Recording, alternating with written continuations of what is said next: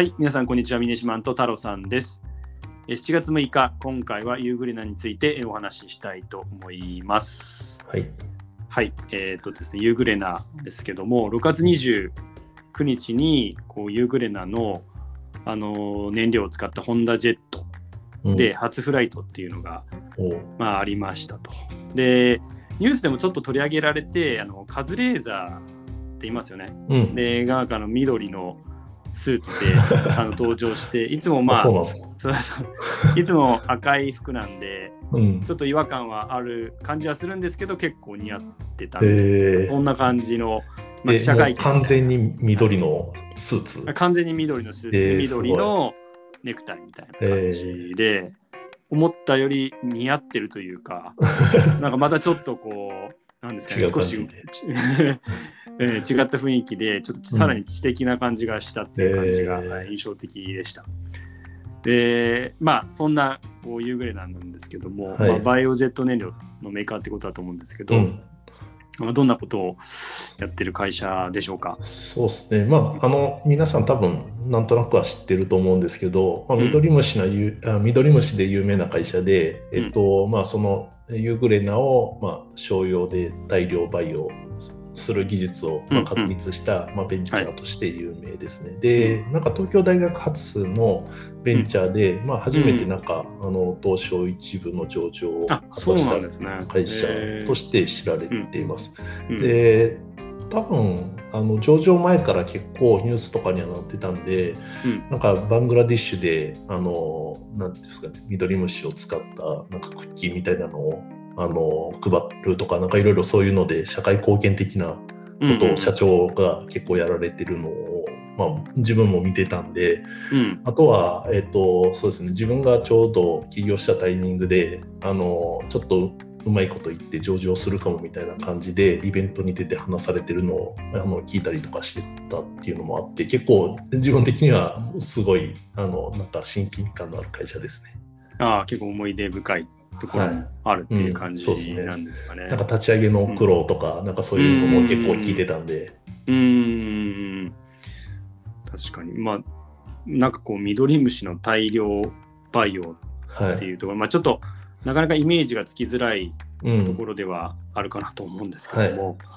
そのまさにそのどういうなんかこの苦労話とかうん、っていうのってどんな話があったんですかね？なんか、あのーまあ、大量培養して、多分それを売ろうと思っていろんな会社を回ってたみたいなんですけど、ちょっうん。と会社の数はちょっとど忘れしちゃったんですけど、500社とかなんかそのくらい回って1社ん。そんも、500社ですか、はい、なんかもうおー。1年、2年ぐらい全然、あの、1円も売り上げが作れなかったみたいな感じで、なるほど。で、たまたま、あなんか、あの、営業に、たまたまじゃないと思うんですけど、えっと、伊藤忠うん。に営業行ったところ、すごい気に入っていただいて、で、そこからすごいトントン拍子で、伊藤忠が、えっと、まあ、支援してるとか、なんかサポートしてるみたいな形になった途端に、うん。あの、一気に、その、すなんですかね、えっと、売れるようになったっていう話を聞いて、うーん。それ最初売れたのはどんな商品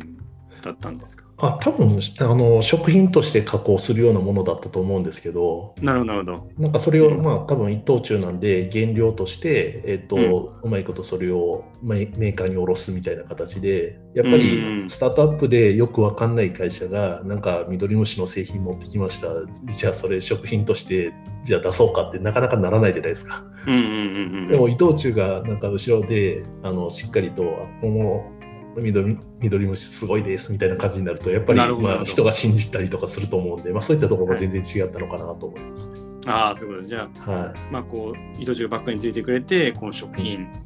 だと、はいまあ化粧品とか、うん、まあそういったところの事業で、まあやっとその苦労して売り上げが立つようになってきたっていうことですよね。はい。うーん、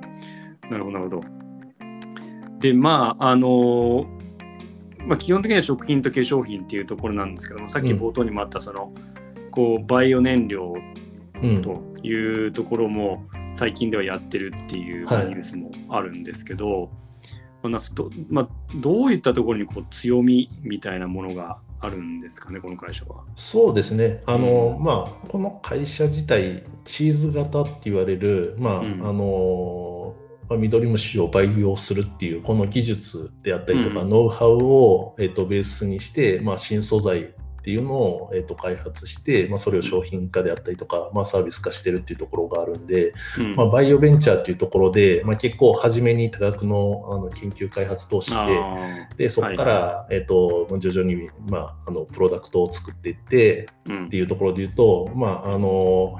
投資がしっかりとついてこないとなかなかあの、ね。事業を進めていくのが難しい会社なのかなっていうのと、まあ、あとは、えっとまあ、先ほどのバイオ燃料に関しても多分あの結構初めの方からバイオ燃料自体を作れるとかっていう可能性自体はあったと思うんですけど、うん。まあ、それをうまいこと、まあ、夢を語りながらうん。まあえっと10年とかっていうのを費やしてようやく形になってきたっていうのを考えると、はい。まああの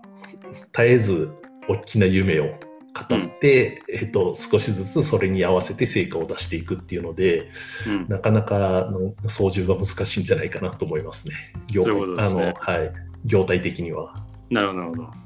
あの冒頭でちょっとホンダジェットって触れたと思うんですけど、はい。あのホンダジェットそのものもむちゃくちゃ赤字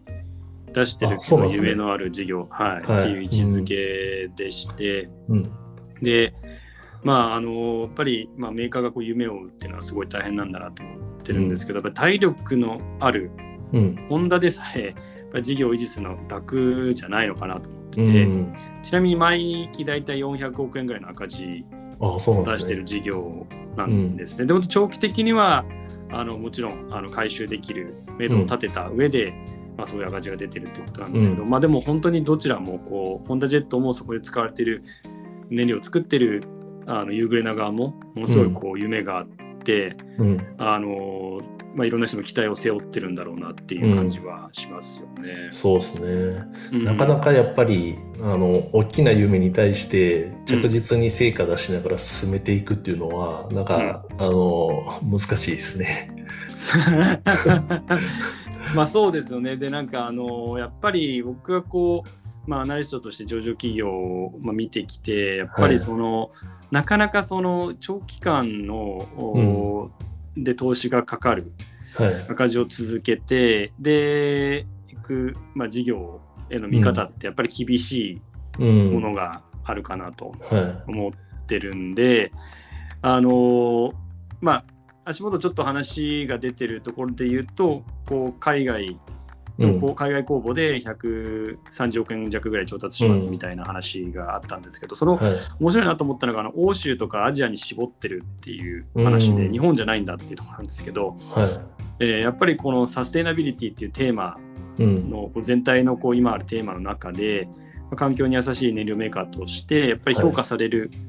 あの地域っていうところももしかしたら考慮されてるのかなっていうああ、そういうことですね思って。ますよね。ううんん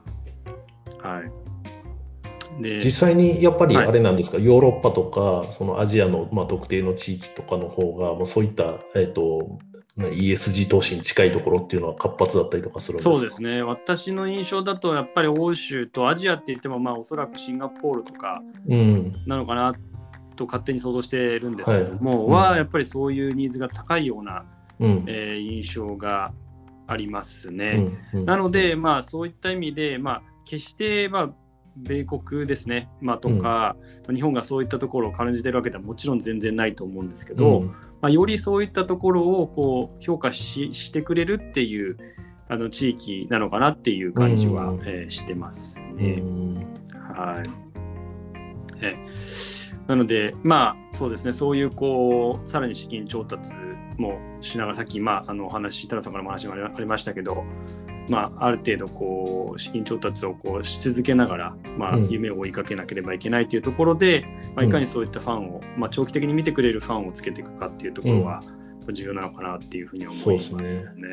多分彼らは結構まあそれなりにうまいことやっているのかなと思いながら、うん。まあ見てるとやはりあのそれぞれの分野あの攻めていきたい分野例えばまあ食品であったりとか、まあ、はい燃料とかっていうところで、まあ、しっかりと、えっと大企業をうまいこと取り組んで、まあ、自分たちが不足する資源のところを、まあ、保管するような形でやってるなっていうのが、まあ、あの具体的に会社名で言うとなんか清水建設とか、ANA とか、まあ伊藤忠電通とか、まあ、そういった、もう本当に大きいところを巻き込んでるんで、まあ、そこら辺が、まあ、事業的にも、まあえっと、それなりにうまいことあの伸びて、しかも、まあ、あのメディアを通した面出しっていう意味でも、あのうまいこと言ってる、まあ、要因なのかなと思いますね。うん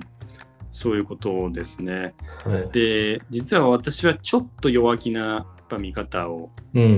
してまして、うん、で、なんかその、そもそもバイオジェット燃料のその主原料が、配色用油ということで、ミドリムシの油脂が、まあ、若干しか使われてないっていう話も、あえー、あの、うん、日経の記事とかちょっと出てたりとかしたんだけど、はい、で、まあ、なかなかやっぱりその、なんですかね、配合とかも難しさっていうのは、技術的なものはあると思うんですけども、うんはい。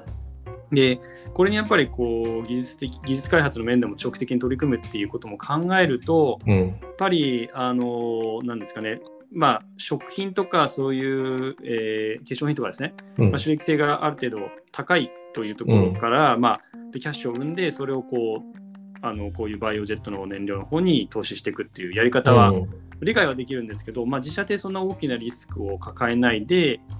例えばあのそのバイオジェット燃料の事業だけスピンオフして、うん、別途もっと長期的に見てもらえるようなあの、うん、例えば政府系の金融機関とか含めて、うん、あの先ほど上がったような事業会社もあるかもしれないんですけど、うん、出資を受けてやっていくっていう形ですよね、そういうのもあるのかなっていうふうにちょっと感じてはいるんで、はいはい、ちょっとアナリスト目線で言うと、まあ、あの儲かってる事業以外は、はい、まあ、そのあのまあ、連結の中からこう、少しこう距離を置いてほしいっていうような、うん、まあ、そういったか、うん、ところもあるかなとは思ってますね。そうですね、なんかそこ今それ聞いて思ったんですけど、はい、あの上場する前は彼ら結構あのミドリムシでもその海外向けのクッキーであったりクッキーみたいなものであったりとか、まあ、あと今やってるような、はい、えっとまあ、食品であったりとか化粧品にフォーカスしてると思うんですけどやっぱり。あの上場するタイミングから結構そのメッセージとしてはあのバイオ燃料みたいなメッセージが強くなってきてたところがあって、なんか、あのまあ、これかなり個人的な見方なんでどこまで合ってるのか全然わかんないんですけど、うん、あの上場するタイミングでやっぱりバリエーションであったりとか、まあ、そういうのをつけるときに、うん、あの証券会社とかが、まあ、食品ってやっちゃうと、うん、あの評価額低くなるから、まあ、あえて、はいはい、あのバイオ燃料とかっていう、まあ、そっちであの上場させたかったかなっていうのは感じましたね。うん。そういうことですよね。はい、まあやっぱりこうどうしても上場するときある程度こう夢を追うような形で、うん、多分、まあ、上場させて、まあ、数字も多分、はい、あ言い方悪いですけどある程度こう強気にも作れるのかなっていう、ところはあるけど、はい、実際まあ現実っていうのはまあ徐々にまあいろんなこう状況環境もあって変わっなかなか難しいところも出てくるっていうところになってきて、今まあその一方でこう大きなですねこうサステナビリティ ESG の、うん、まああのトレンドもあるので、はい、まあ、それをうまく活用しながら、うん、あのちょっと形を当初の想定と変えながら、うん、まあ、夢を追いかけていくっていう形になっていくんですかね。まあ、今のあの株価の、まあ、低迷までいかないのかもしれないですけど、あのこの横ばいみたいな形を見てると、まあ、やっぱり、あの少なくてもなんか食品会社っていう見られ方をちょっとしちゃってるのかなっていうのがあるんで、まあ、もしかしたらさっき峰島が言ったみたいに、うん、あのまあ、別会社化するみたいな形であったりとかっていうのであの長期投資で必要な、まあ、あのバイオね、えー、と燃料とか、まあ、そっちの方だけ、うん、まあ、ちょっと切り出すみたいな形も、まあ、ありなのかなっていうのは感じましたね。そうですね。やっぱりあのちゃんと収益性が高くてでキャッシュを生む事業だけに、うん、まあ仮にするとやっぱりそれだけでも見方が評価が変わってくる、はい、やっぱり、うん、ちょっと長期的に投資がかかった赤字が続くような事業っていうのは少しこうまああの全体の評価の中ではマイナスに影響しうん、しかねないところはあるんで、まあその辺は、まあ、そういったふうに株価のだけを考えればですけどね、そういう